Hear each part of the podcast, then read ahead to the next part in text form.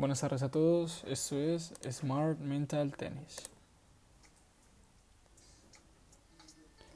Este es el primer podcast de Smart Mental Tennis en el que voy a hablar de los hábitos.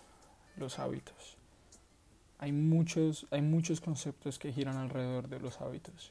E incluso este programa que va enfocado al tenis, a la psicología, al entrenamiento, a la nutrición, a cómo debemos prepararnos eh, correctamente para una competencia, creo que, que lo primero que debo hablar con cada uno de ustedes son los hábitos. ¿Por qué los hábitos?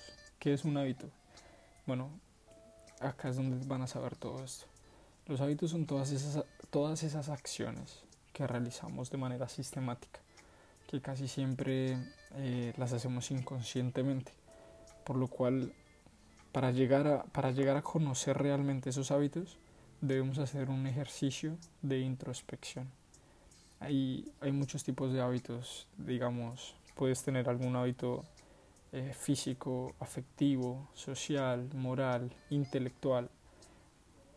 Pero entonces, ¿para qué sirven los hábitos en el tenis? ¿Por qué, por qué cada uno de ustedes, por qué nosotros debemos tener un hábito en el tenis?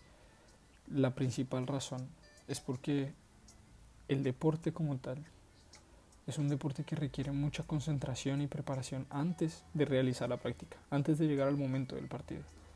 Por lo que las acciones o hábitos que realicemos a diario van a influenciar ese resultado que se ve reflejado. ¿Qué es lo que pasa? Los hábitos, así como lo son las rutinas, los rituales, se hacen en base de aumentar la confianza del deportista al momento de la competencia. ¿Qué hábitos pueden tener un tenista? Existen muchos. Realmente cada persona es diferente, cada jugador es diferente y no todos los tenistas deben tener los mismos hábitos ya que no les van a servir los mismos. Pero hay tres que son muy comunes dentro de los mejores tenistas de la ATP como lo son buenas horas de sueño, de 6 a 9 horas. Eh, uno de mis audios será relacionado hacia el descanso, hacia el sueño, ya que es mucho mejor descansar 5 o 6 horas de buen sueño que tener 8 o 9 en las que tu cuerpo realmente no descanse. elongación, estiramiento antes y después de entrenar para proteger tus músculos y una buena hidratación a diario. Esto es muy importante. ¿Cómo puedes saber cuáles son tus hábitos positivos, cuáles son negativos? Es muy, es muy sencillo y acá hay una pregunta fundamental que quiero que te hagas en ese momento.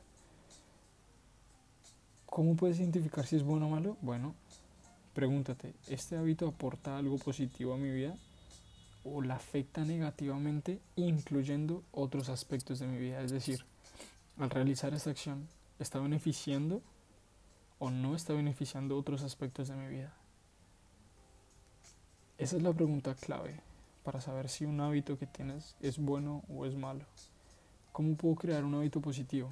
Bueno, primero para poder crearlo, debes tener claro qué es lo que tú quieres. Hay una herramienta muy buena de la psicología que quiero, tocar acá y es, quiero que escribas en una hoja de papel y te preguntes, ¿qué, quieres hacer de tu vida? ¿Qué ¿Qué quieres lograr en tu vida? Y escribas tanto como puedas. Quiero que te quite las restricciones del dinero, de la edad.